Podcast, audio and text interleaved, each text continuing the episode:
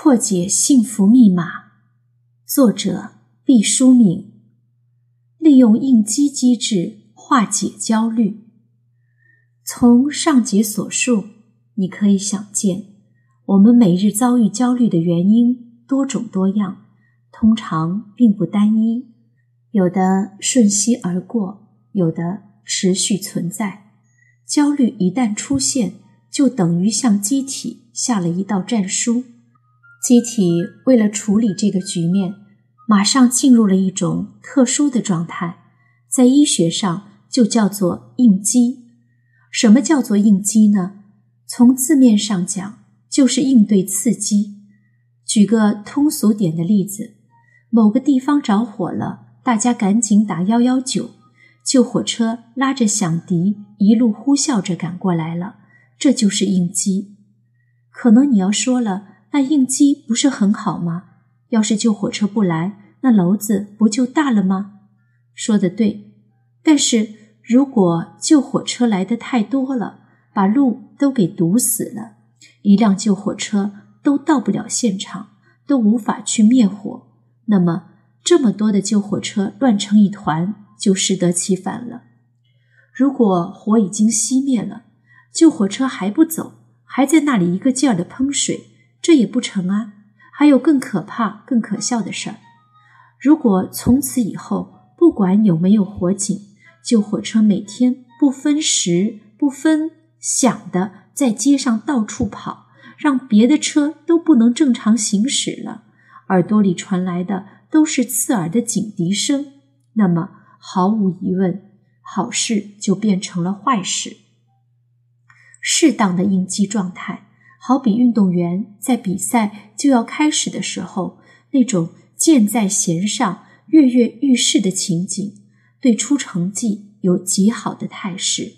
要是一点儿都不激动、散淡平静，那么他超常发挥、破纪录夺冠的可能性似乎也不会很大。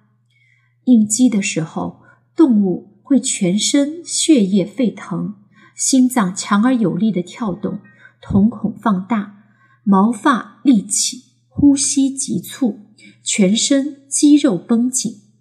你看，这就是原始人遇到野兽时的必然反应：血液沸腾，流动速度加快。这表明携带氧气的红血球们被从心脏驱赶了出来，涌流到四肢百骸。如果需要征战和奔跑，就会提供更多的氧气。心脏砰砰直跳，比平时更加蓬勃有力。这说明心肌的工作能力急剧加强，预备好了提供更多的动力，以供身体的需要。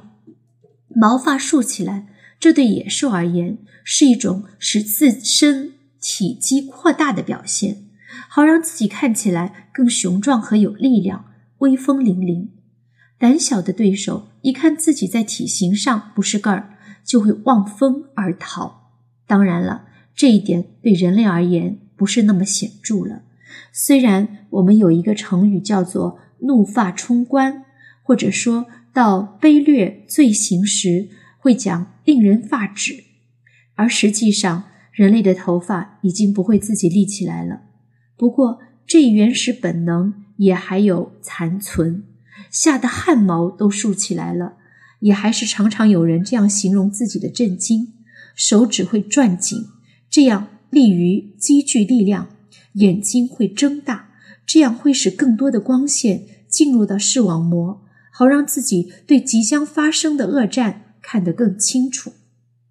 总的看来，应激反应在短时间内所引起的机体变化，对我们是有利的，它能为我们。应对危机提供更多的资源、更强的力量，让你可以集中注意力解决困难，变得更敏捷和反应更快，胜算更高。一般说来，机体在应激过程中会经历以下三个阶段：第一个阶段，战斗或是逃跑。在这个阶段中，人的机体觉察到潜在的危险，全身总动员。产生强大的能量，要么选择搏斗击退威胁，要么撒丫子就跑，逃离危险。第二个阶段，抵抗期，战斗或是逃跑的决定一旦做出来之后，马上要实施，机体进入更持久的紧张状态。搏斗要英勇善战，力求取得胜利；逃跑要审时度势，跑得快，逃得远。这个阶段呢，神经系统会分泌多种激素，有如快马加鞭，敦促机体迸发出高昂的热情和超长的体能，像力拔千钧、急中生智，以及常说的。当时也不知道从哪儿来的那么大的一股劲儿，等等，说的都是这种极端状态下身体亢奋产生超出常态的能量。第三阶段就是衰竭期了，机体在成功的完成了前两个阶段后，将会进入第三个阶段，即衰竭期。在这个阶段，犹如气球撒了气，整个身体。进入疲惫状态，精神放松，呼吸减缓，肌肉舒张，心跳复原，机体缓缓自行进行修护。在古代呢，以上三个阶段可以自行完成。一旦危机消除，野兽被打翻在地，或是摆脱了野兽的追赶，涉及到身体的上述一系列改变，就逐渐松弛下来。在大自然的安抚下，和风细雨，鸟语花香，苍苍茫茫，郁郁葱葱。过一会儿，人就会渐渐的恢复正常。